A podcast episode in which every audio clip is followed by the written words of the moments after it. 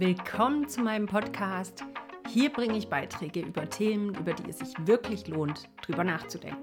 Heute ist das Thema, wie finde ich Vertrauen zu Gott? Viel Spaß!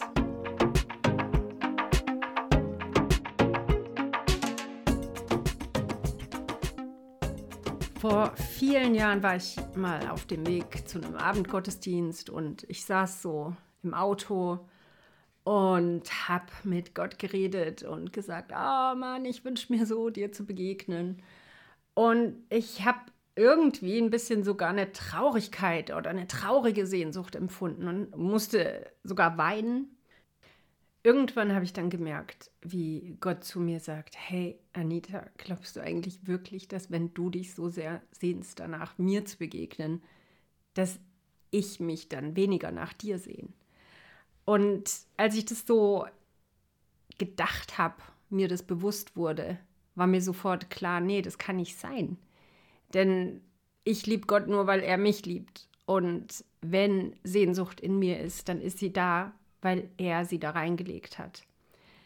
Aber bis dahin habe ich so gelebt, als ob das die Wahrheit ist, dass ich mich mehr nach Gott sehne, als er sich nach mir.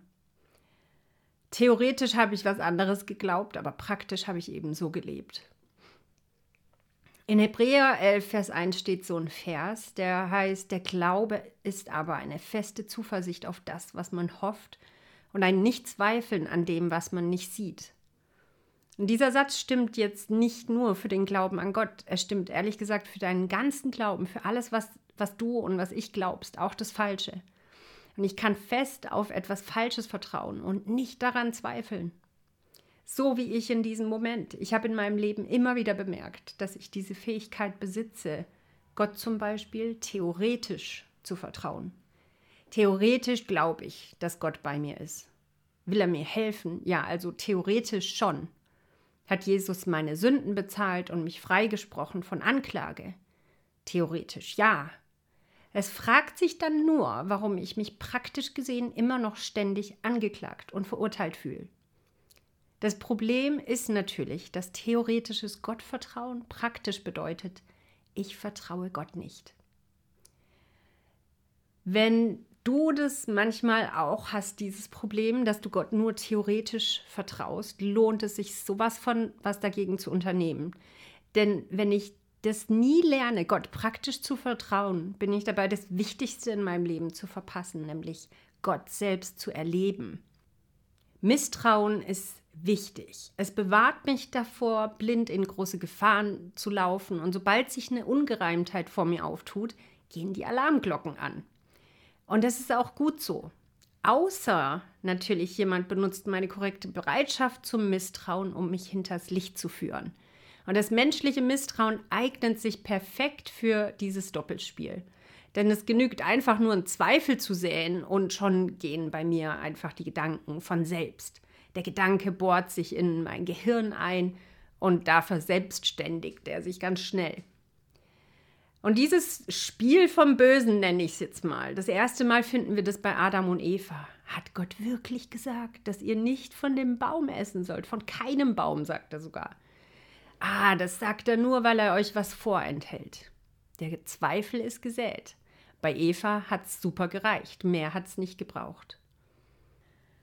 Jesus sagt über Satan, ob du daran glaubst oder nicht, Jesus hat daran geglaubt und er hat gesagt, dass der von Anfang an ein Mörder ist und stand nie auf dem Boden der Wahrheit.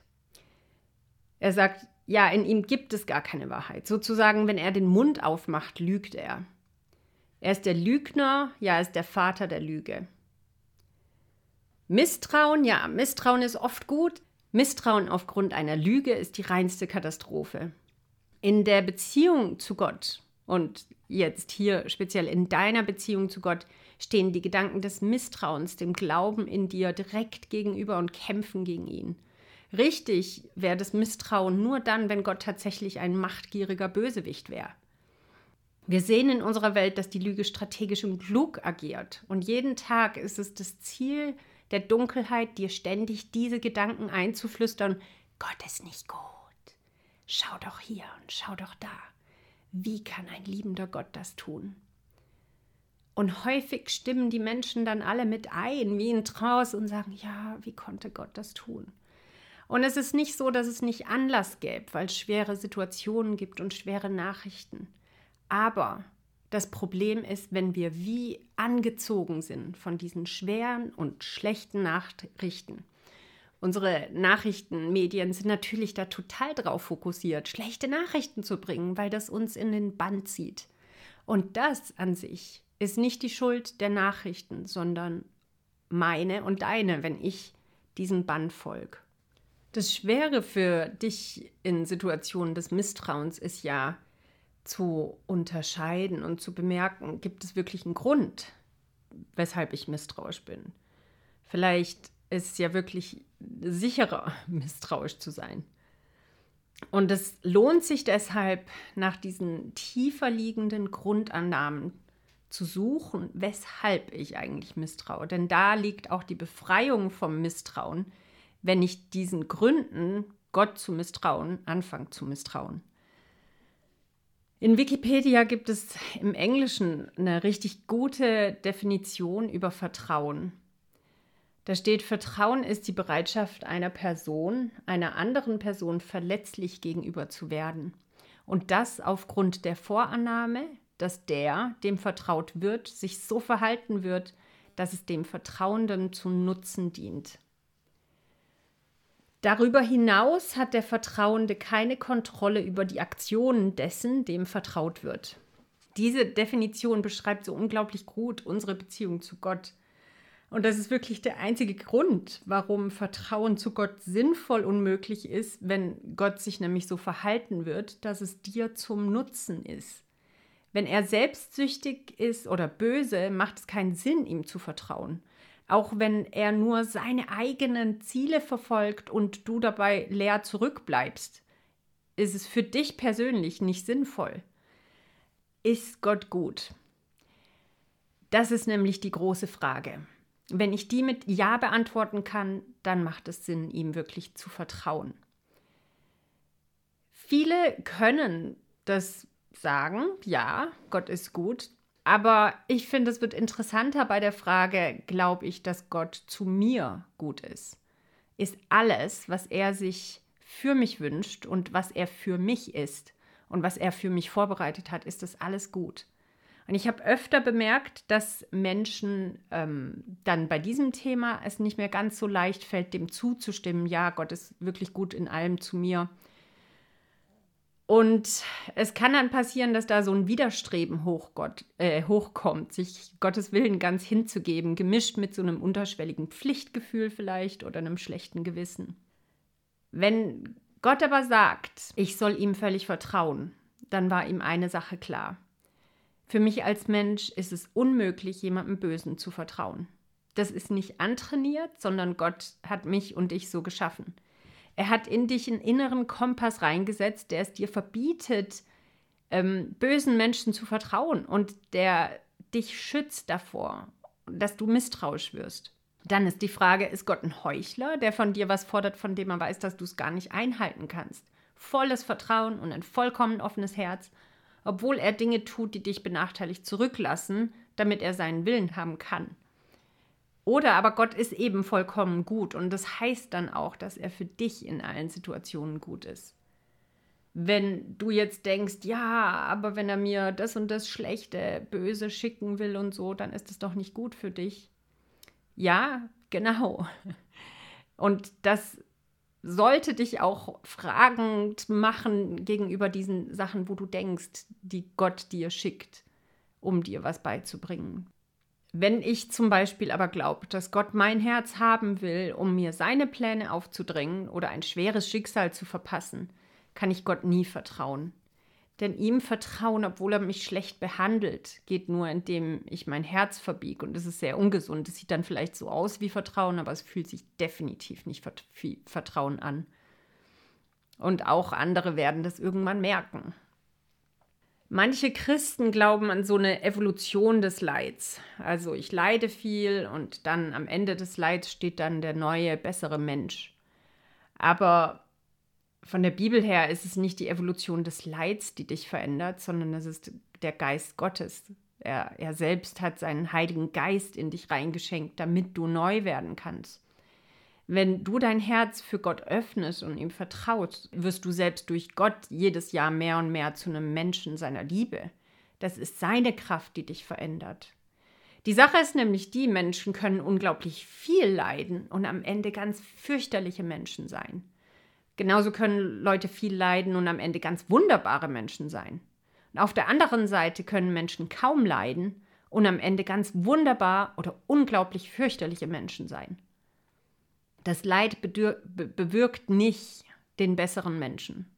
Was aber durchs Leid geschieht, ist, dass wir vielleicht ins Fragen kommen oder dass wir definitiv ins Fragen kommen. Was ist mein Fundament? Und das ist natürlich ein sehr wichtiger Prozess in unserem Leben, der am Ende bewirkt, dass ich vielleicht meinen Kurs verändere. Aber vielleicht dann deshalb, weil ich merke, wie zerstörerisch meine Wege davor waren oder sinnlos. Aber Gott ist eben nicht der Autor von Zerstörung, Mord und Totschlag. Woran wir in diesem Leben nicht vorbeikommen, ist die Frage, warum er es zulassen kann. Diese Frage ist schwer. Aber es gibt auch wirklich gute Antworten. Aber doch kann es trotzdem sein, dass du in diesem Leben die ja, Antwort nicht findest, die dich dann zufriedenstellt. Aber was Gott dir bis dahin wirklich schenken will, und das fängt heute schon an, ist das Geschenk seiner absoluten Nähe zu dir und sein Frieden, der besser ist, als jede Antwort es jemals sein kann. Und wenn dir das schwerfällt zu glauben, dann liegt es daran, dass deine Erwartung an Gottes Frieden viel zu niedrig ist und dass er praktischen Unterschied in deinem Alltag machen kann. Gott ist vollkommen gut, aber es gibt Dinge, die er seinen Kindern zumutet, um in der Beziehung mit ihm zu wachsen. Und mir fallen da vor allem drei Dinge ein, die Gott dir zumutet. Das erste ist Vertrauen trotz Leid. Dieses Leben ist voll von Schönem, aber auch voll von Schwierigkeiten, Problemen und Nöten. Und Gott erspart dir das nicht. Jeder Mensch erlebt Schweres, manche mehr und manche weniger. Das an sich ist schon unfair. Alle Probleme und Schwierigkeiten haben aber eine gemeinsame Versuchung, dass ich daran zweifle, ob Gott gut ist. Alle Probleme und Schwierigkeiten haben eine gemeinsame Versuchung dass du daran zweifelst, ob Gott gut ist. Adam und Eva sind die Ersten eben für dieses Beispiel. Das ist deine Herausforderung an jedem neuen Tag, jeden Tag neu die Frage, vertraue ich, dass Gott gut ist? Oder glaube ich, dass ich es besser machen würde? Halte ich fest an dem, was ich schon von ihm gesehen habe und sage sogar in dem Schweren, hey nein, Gott ist trotzdem gut und ich werde es noch sehen, wie gut er ist. Das ist was Gott dir zumutet. Und das ist ein Geschenk, das du ihm nur auf dieser Erde machen kannst, in diesem deinem Leben, dass du ihm vertraust, auch wenn du nicht siehst. Dass du ihm vertraust, auch wenn es schwer ist. Das zweite ist Wachstum von Sünde zu Heiligkeit. Wenn du an Sünde festhalten willst, ist es wirklich ein schlechtes Ziel. In diesem Fall kannst du Gott tatsächlich nicht vertrauen, dass er dich darin unterstützt. Denn ein anderes Wort für Sünde ist zerstörerisches Handeln und gerade davon will Gott dich ja befreien. Er lädt dich ständig ein, dein Denken zu verändern und dem Heiligen Geist in dir Raum zu geben. Dann kann er dir nämlich zeigen, was die Realität ist und eben, dass Geiz nicht geil ist und dass Ehebruch so zerstörerisch ist wie ein hinterhältiges Attentat auf die Menschen, die du eigentlich beschützen solltest und nichts mit wahrer Liebe zu tun hat und dass du ein Sklave bist, wenn du in der Sünde lebst. Gott will auf jeden Fall Gerechtigkeit und er wird auch Gerechtigkeit ans Licht bringen und das Böse wird er als böse ähm, enttarnen und das Gute als gut. Es wird Klarheit geben. Und wer, würde er das nicht tun, wäre er auch nicht gut. Der dritte Punkt ist, dass Gott dich einlädt, für ihn und für seine Mission zu leiden. Gott hat ein Ziel, das seinem Wesen entspricht. In 1. Timotheus zum Beispiel lesen wir davon. Da sagt er, denn Gottes Wille ist es, dass alle Menschen gerettet werden und dass sie die Wahrheit erkennen. Gott lädt dich ein, ihn wie einen besten Freund zu kennen, dass du mit ihm ein Herz und eine Seele bist. Dann wird dir nämlich wichtig, was ihm wichtig ist. Er ist nämlich dieser Typ, der ganz viel Leid in Kauf genommen hat, um andere zu retten. Und dieses Herz schlägt dann in dir. Wenn ich jemanden wirklich liebe, interessiert es mich, wie er die Welt sieht. Und Gott fragt dich, bist du bereit, mit mir mitzufühlen? Willst du mich nah genug kenn äh, kennenlernen, um zu bemerken, was mich bewegt? Welche Vision auf seinem Herz brennt, sagt Gott selbst Paulus zum Beispiel, auch in Apostelgeschichte. Er sagt, ich sende dich zu den Menschen, öffne ihnen die Augen, damit sie umkehren und sich von der Finsternis zum Licht wenden und von der Macht des Satans zu Gott dann werden ihnen ihre Sünden vergeben und sie werden zusammen mit allen anderen, die durch den Glauben an mich zu Gottes heiligem Volk gehören, ein ewiges Erbe haben. Die Frage, die Gott dir stellt, ist, bist du bereit, seine Vision zu spüren? Und ich glaube fest, viele von uns haben diese Sehnsucht, aber oft vielleicht überhaupt keine Kraft, was zu unternehmen. Aber genau deshalb darfst du dich immer wieder auf in allen Bereichen deines Lebens auf Gottes Kraft werfen und ihn einladen und sagen, wirk du hier, wo nur du was tun kannst. Denn er hat die Kraft und er liebt es, deine Gebete zu gebrauchen und einen Unterschied zu machen mit dir. Aber was an erster Stelle steht, ist, dass du ihn einlädst, dein Herz zu berühren mit dem, wer er ist und dass du immer mehr zu ihm, zu dem Menschen wirst, der ja voller Liebe ist, einfach wie er ist.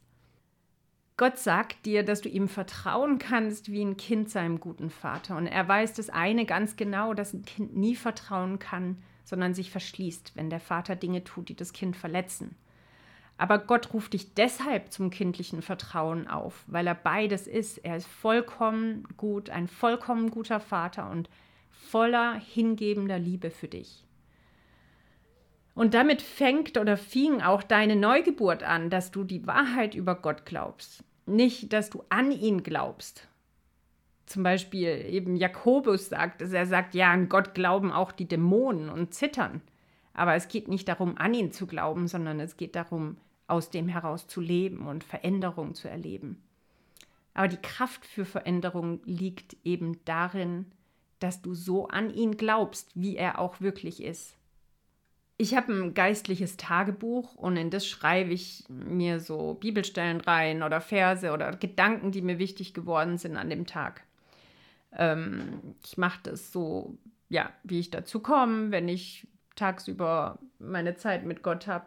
Und wenn ich die Gedanken so aufschreibe, kommen manchmal auch ähm, Grundannahmen ans Licht eben zum Beispiel, wenn ich so einen Gedanken ausformuliere und sage, ja Gott, ich glaube eigentlich, dass du so und so bist. Und das ist so wichtig, diese Grundannahmen, denn jede Überzeugung in, mein, in meinem Herzen und in deinem Herzen, dahinter steht eine Grundannahme, die entweder eben wahr oder falsch ist.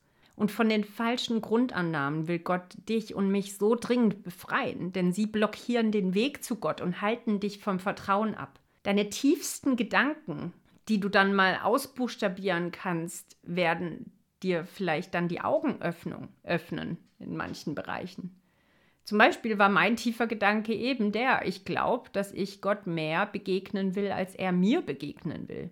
Aber als ich das ausgesprochen hatte, wusste ich sofort, das ist eine Lüge. Aber erst als die Lüge mir bewusst war, konnte Gott sie gegen die Wahrheit austauschen. Bei Adam und Eva war die Lüge, Gott geizig und machtgierig, deshalb verbietet er uns die Früchte, die Erkenntnis bringen eigentlich. Und sie glaubten diese Lüge und diese Lüge bewirkte in ihrem Herzen Misstrauen. Und das Misstrauen war nur wie der Eiter aus einer Wunde, die Lüge war der Spreißel. Um frei zu werden, muss der Spreißel raus, dann heilt die Wunde. Deswegen nimm dir Zeit mit Gott und lad ihn ein, diese Lügen in dir aufzudecken und die Wahrheit zu sagen. Überleg mit Gott im Gebet, was sind Vertrauensblockaden? Wovor habe ich Angst? Was für ein Satz steht dahinter? Was ist meine Grundannahme? Was befürchte ich wird passieren, wenn ich dich einlade oder dir vertraue und sage, du darfst mein Leben haben? Und dann überleg, was genau sind diese Grundannahmen dahinter? Es ist so wirklich unglaublich wichtig zu erkennen. Wenn ich Gott mein Leben hingebe und in, in jeden ähm, Lebensraum einlade, will er als König und Diener kommen. Er schlägt nicht herrisch rein, so, sondern er will mir zuerst dienen und er will zuerst dir dienen. Er will ein Segen für dich sein. Das ist das allererste. Und das ist allerdings unmöglich, wenn er nicht auch dein Boss sein darf. Und auf diese Art und Weise macht er dich bereit, selbst ein Diener für andere Menschen zu werden, bei dem sie Schutz und Kraft finden. Mit deinen Begabungen, mit deinen begrenzten Begrenzungen, mit deinen Leidenschaften. Aber was zuerst kommt, ist, dass Gott dir dienen muss. Petrus hat es mal erlebt, wo Jesus ihm die Wisch äh, Füße waschen wollte. Und er hat gesagt, nein, du kannst mir doch nicht die Füße waschen. Und Jesus hat gesagt, wenn ich dir nicht die Füße wasche, dann hast, hast du keinen Anteil an mir, dann haben wir keine Beziehung, das geht nicht.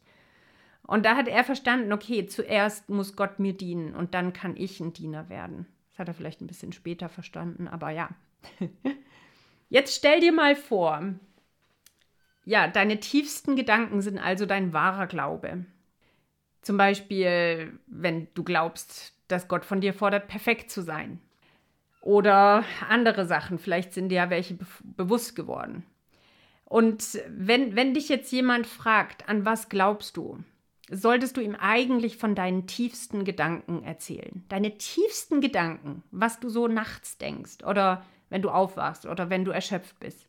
Und wäre dir das voll unangenehm, weil die überhaupt nicht mit dem übereinstimmen, was deine Glaubensüberzeugungen eigentlich sind, dann ist es Grund zur Freude, weil dann hast du endlich den Spreißel gefunden. Und ich würde dir das gerne mit einem kleinen Bild verdeutlichen. Und zwar stell dir vor, da stehen vor dir zwei Stühle und zwei Menschen stehen vor diesen Stühlen, beziehungsweise sitzen auf diesen Stühlen. Und beide sagen das Gleiche von ihrem Stuhl. Beide sagen, boah, der Stuhl ist der Wahnsinn, es gibt keinen besseren. Oh, ich liebe es, dass ich diesen Stuhl in meinem Leben habe. Ohne den wäre das Leben so anstrengend. Aber einer von beiden setzt sich nicht wirklich hin, sondern tut nur so, als ob er setzt. Wie schwer wäre es für dich rauszufinden, wer wirklich sitzt? Ich glaube, es würde dich nicht länger als fünf Minuten brauchen. Wahrscheinlich schon reichen die ersten 30, 40 Sekunden und du merkst, okay, der eine faked nur. Denn es sieht einfach von, von außen sofort ungemütlich aus, anstrengend, gepresst und nicht authentisch, wie derjenige da auf dem Stuhl sitzt. Und was, wenn das dein Glaubensleben ist? Was, wenn das dein Glaubensleben beschreibt? Dass du immer so tust, als ob du dich auf Gott verlässt, aber nie wirklich dich auf ihn verlässt, nie dich wirklich fallen lässt. Gott ist eben wie dieser Stuhl. Und es macht ihm wirklich keine Freude, wenn du dich nicht mit deinem ganzen Gewicht und mit deiner ganzen Last auf ihn stützt. Kennst du diesen Vers? Ohne Glaube ist es unmöglich, Gott zu gefallen, aus Hebräer 6, äh, Hebräer 11, Vers 6. Warum ist es so, dass es ohne Glaube unmöglich ist, Gott zu gefallen? Eben genau deshalb, weil Gott dein Stuhl sein will, auf den du dich mit deinem ganzen Lebensgewicht werfen sollst Hätte ein Sessel oder ein Stuhl Gedanken, könnte es ihm absolut nicht gefallen, wenn sich ein Mensch nie richtig hinsetzt, sondern nur so halb stehend immer hockt. Und es sieht auch total bescheuert aus. Aber du alleine entscheidest, ob du Gott theoretisch oder praktisch vertraust. Das kannst nur du ändern. Du kannst dein ganzes Leben lang so auf Gott vertrauen wie ein Mensch, der sich nie wirklich auf den Stuhl setzt. Das wird ein schrecklich anstrengendes Glaubensleben und vielleicht ist dein Glaube genauso anstrengend. Ein Stuhl ist dazu bestimmt, dich zu tragen. Und Gott hat auch eine Bestimmung für sich festgelegt, wer er für dich sein will. Er will dein Hirte sein, dein Wasser, deine Nahrung, deine Kraft, dein Vater, deine Lebensquelle, dein Bräutigam, dein Versorger, dein König, dein Chef, dein Friedefürst, deine Hoffnung in der Angst, und deine Versorgung in der Verzweiflung. Deshalb hab den Mut, setz dich hin. Gott lädt dich zum Vertrauen ein, weil er dich wirklich tragen wird und tatsächlich gut ist. Und was für dich zu tun bleibt, ist, dass du dich mit deinem ganzen Gewicht voll auf Gott fallen lässt und akzeptierst, wer er ist. Vielen Dank, dass du heute dabei warst. Ich hoffe, Du konntest ein bisschen was mitnehmen, was dich in deinem Glauben motivieren wird, tiefer in deine Beziehung mit Gott zu wachsen, weil jeder einzelne Bereich deines Lebens wird von diesem Ort, deinem Glauben, beeinflusst, entweder positiv oder negativ. Deshalb lohnt es sich so sehr, in diesen Bereich zu investieren und heute anfangen, Schritte zu gehen, wo du wächst, wo deine Gedanken sich ändern. Lasst mich wissen, falls dir das geholfen hat. Ich freue mich total über Rückmeldungen. Wenn du immer informiert werden willst, wenn ich was Neues habe, dann geh doch zu meiner Website und melde dich an, abonniere meinen Kanal oder abonniere den Podcast. Hab einen tollen Tag. Ciao.